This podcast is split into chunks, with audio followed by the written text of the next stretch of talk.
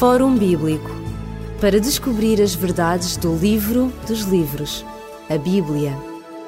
Fórum Bíblico. Damos as boas-vindas a todos aqueles que estão conosco neste momento, durante este tempo em que vamos estar consigo no programa do Fórum Bíblico. Vamos iniciar aqui uma, uma série de programas novos em que contemplamos o papel que as mulheres tiveram na Bíblia. É verdade, já desde os seus inícios, desde que a Bíblia começou a ser, a ser escrita, há cerca de 3.500 anos, que se fala do papel da mulher. Muitas vezes não é um papel tão realçado, ou seja, com, uh, com muito protagonismo, porque, como se sabe, naquelas culturas uh, o homem tinha, digamos, o, o relevo, era dado o relevo ao, ao elemento masculino. Mas as mulheres apareceram muitas vezes na Bíblia e por isso nós uh, vamos verificar o que é que as mulheres têm de dizer, o que é que as mulheres têm a dizer de interessante no relato bíblico. E começamos hoje com a pastora Hortelinda Gal e começamos também pela primeira mulher da Bíblia, Eva, aquela que aparece logo no relato do livro de Gênesis. Pastor Hortenda Gal, é um prazer tê-la connosco no nosso programa. Muito obrigada. Um, o que é que nós podemos dizer acerca de Eva? Como é que ela aparece no relato bíblico? Eva é certamente uh, uma das mulheres uh, sobre as quais nós podemos falar, uh, tirando conclusões de maneira mais universal, porque foi a primeira mulher. E ao ser a primeira mulher, de alguma maneira, ela torna-se um pouco o padrão, o modelo, a referência para todas as mulheres. E aquilo que a Bíblia diz sobre Eva, é, enfim, ao mesmo tempo está a dizê-lo para, para todas as mulheres. E nós sabemos que hoje, e já há alguns anos esta parte, particularmente com o surgimento surgimento dos movimentos uh, feministas, alguns têm defendido que uh, a Bíblia ensina realmente a submissão da mulher ao homem e a superioridade do homem. Uh, e também é verdade que não podemos negar que é um facto que uh, não a Bíblia, mas a Igreja defendeu muitas vezes esta posição ao longo dos séculos, particularmente através dos pais da Igreja, e o cristianismo, como religião dominante, de alguma maneira contribuiu para esta marginalização da mulher em relação ao homem, dando a preponderância, portanto, ao homem. Exato, nem apenas na cultura bíblica, ou seja, não só o judaísmo nem o cristianismo tinham um papel de, um papel inferior à mulher. os gregos também também claro, a confinavam a, certas, a, a, certos aspectos da, da, vida, mas é verdade que ao longo do tempo a mulher não teve a vida facilitada. Não, foi, a vida da mulher foi realmente um grande fardo em todas as culturas, como estavas a dizer, e, e muito bem. Mas, portanto, como os teólogos tomam a palavra de Deus, a Bíblia, como base para defender a superioridade do homem e, eh, portanto, a marginalização da mulher, uh, parece-me importante que nós possamos analisar eh, nos textos bíblicos o que é que esses textos bíblicos dizem sobre a mulher. Lê-los sem preconceitos, com uma atitude uh, humilde e objetiva, possamos ver aí o que é que realmente Deus diz, ou os primeiros textos dizem em relação com, uh, com a mulher, qual é o seu lugar, o seu papel na, na, humanidade, na criação. Exatamente. Qual é o papel que Deus lhe designa na criação. E Eva, ela começa logo no relato das origens, não é? Logo no livro de Gênesis. Exatamente. Começa imediatamente imediatamente, nós temos aquele texto que eu digo que é um texto fundador, e os textos fundadores são aqueles textos que servem de prisma de leitura para todos os outros textos que falem do mesmo assunto.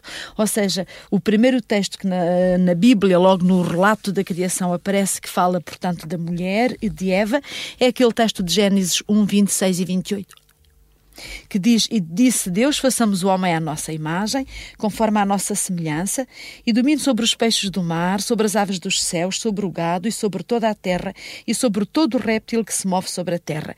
E criou Deus o homem à sua imagem. À imagem de Deus o criou, macho e fêmea os criou. E Deus os abençoou, e Deus lhes disse: Frutificai, multiplicai-vos, e enchei a terra e sujeitai-a. E dominai sobre os peixes do mar, sobre as aves dos céus, sobre todo o animal que se move sobre a terra. É aqui que aparece pela primeira vez, portanto, a, a criação da mulher, uh, e eu chamo-lhe um texto fundador porque é o primeiro. E é aqui que se lançam os fundamentos, portanto, da criação da humanidade, o que é que Deus pretende. Este texto não apenas diz que Deus fez, mas também diz para que Deus fez. E diz-nos que Deus quis criar um ser uh, à sua imagem e semelhança, portanto, alguém que lhe fosse o mais parecido possível. Deus tomou-se como referência para criar o humano, para o criar o melhor, o maior e o mais extraordinário. Diz como o criou, criou os macho e fêmea, ou seja, existindo em dois géneros diferentes, e criou tudo para eles, tudo foi criado para eles, criou-os para que dominassem o resto, o resto da criação. Aliás, neste texto, Deixa-me só dizer, isto é interessante notar a subtilidade com que se passa do, do, do da unidade à, à, dualidade. Portanto, Deus criou o homem uh, à sua imagem e semelhança. Este homem é o homem global, total, a humanidade, a humanidade e criou em dois criou-os macho e fêmea. Logo, o macho e a fêmea são uh, realmente uh, esse humano que Deus criou, global, que é uh, a humanidade. Compreende os dois géneros. Exatamente. Ah. Diferente, mas dialogante ao mesmo tempo. Ou seja, o humano só pode existir ou existe em duas, dois modos de ser: o masculino e o feminino. Portanto, numa total horizontalidade, em plena, plena igualdade. Este relato que começa em Gênesis 1 vai depois ser, digamos, amplificado, não é? Em Gênesis 2, ou seja, vai-se dizer a mesma coisa, que Deus criou o homem e a mulher, mas aí já se vai dar, eh, já se vai dizer como é que ele criou uh, a, a mulher. mulher. Não é verdade? Sim. E, e esse relato também é, é exemplificador daquilo que deveria ser o papel da mulher nesta humanidade.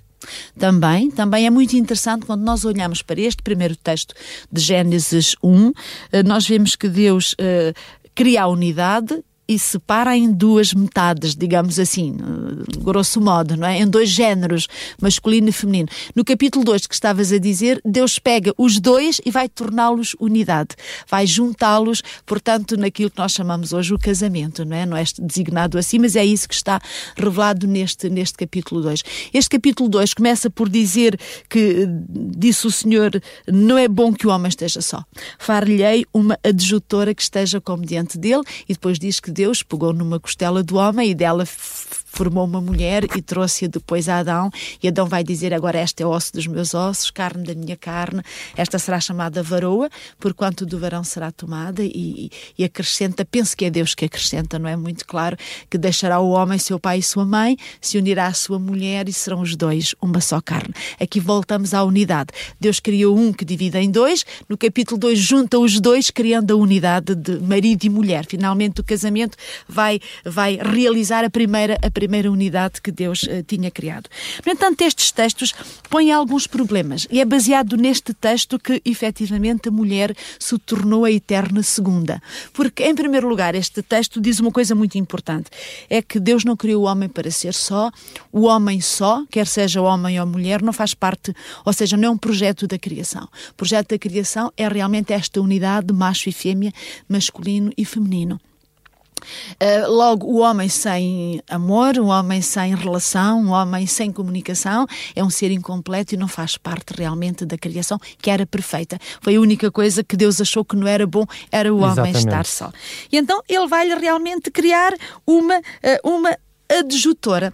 Uh, a tradução desta palavra, que uh, lá no, no, no, hebraico é Ezer, uh, que é traduzido por adjutora, alguns traduzem por, por ajuda, ajudadora ou ajuda idónea, é aqui que tem trazido alguns problemas para o estatuto da mulher, na medida em que, em que é dito, bom, já em primeiro lugar ela foi criada depois do homem. Vamos a isto. Foi criada depois do homem.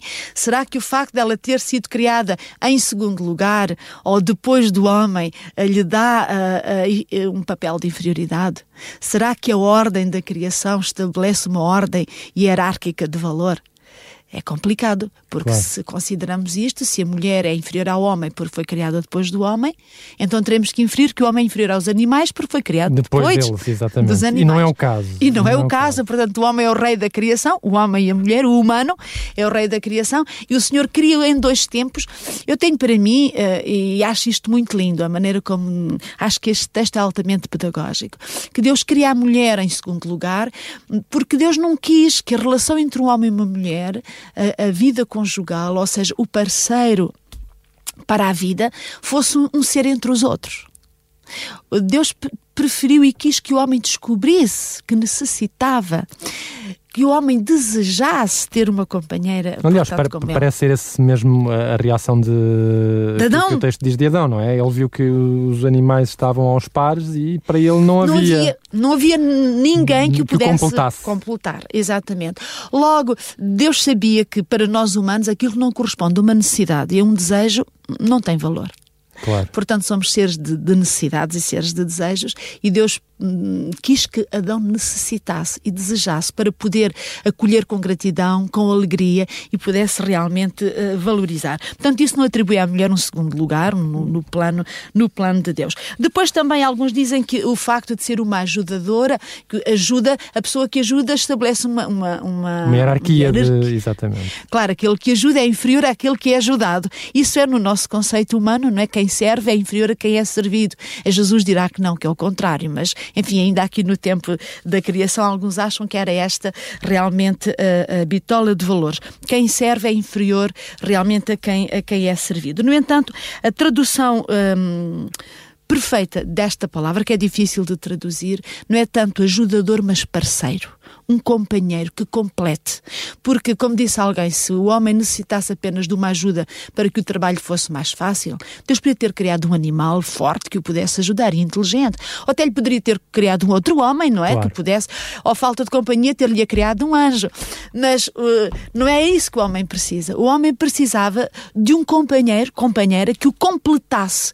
Ou seja, que, que o que o transcendesse para que ele pudesse crescer, pudesse conhecer-se, desenvolver-se, realizar-se realmente através de uma outra pessoa. Portanto, é é mais uma relação entre duas pessoas que se completam entre si, complementam, do que propriamente uma questão de hierarquia em que um serve realmente o outro. Não é para um serviço, para as tarefas que realmente Adão precisava de uma parceira, mas era para se completar, para ser maior, para ser mais, mais total e completo. Portanto, é o companheirismo, não é que está aqui designado, não é a submissão nem a, a, o domínio, mas realmente o companheirismo. E também é interessante que uh, este companheiro, parceiro, parceiro, parceira, tinha a função não apenas de ser companheiro, mas de ser também uh, o face a face, o vis-à-vis, -vis, como diziam os franceses. Ou seja, ele teria a função de espelho. O outro serve-te de espelho, porque nós o ser humano, precisamos de outros seres humanos para nos conhecermos, para nos uh, delimitarmos e para nos transcendermos. Uh, Exatamente. Uh, para sermos saudáveis emocionalmente e psicologicamente, precisamos de um outro que nos seja diferente, mas ao mesmo tempo semelhante. Porque se é um inferior, também não pode ter este papel de espelho. Claro. Uma pessoa inferior não pode revelar aquilo que eu posso ser na plenitude. Apenas um igual e diferente pode mostrar-me a minha verdadeira dimensão e indicar-me a direção em que eu posso, em que eu posso crescer. Exatamente. Nós vamos deixar consigo os momentos em que pode ouvir este programa do Fórum Bíblico. Já sabe que ao sábado estamos aqui a partir das 11 horas da manhã, integrados também no programa Lado a Lado. À segunda-feira pode ouvir o programa às 19 horas, às quintas às 21 e às sextas às 2 horas da madrugada. São estes os momentos em que estamos consigo através das ondas da rádio. Nós vamos concluir aqui este primeiro programa sobre as mulheres. Voltaremos no próximo programa a falar de Eva e depois de outras mulheres. Fique atento, porque realmente há qualquer coisa de especial e extraordinário que nós conseguimos aprender acerca das mulheres da Bíblia. Se quiser contactar connosco, é só tomar nota dos contactos que lhe vão ser dados de seguida. Nós despedimos-nos com amizade. Até o próximo programa, se Deus quiser. Fórum Bíblico para descobrir as verdades do livro dos livros, a Bíblia. Fórum Bíblico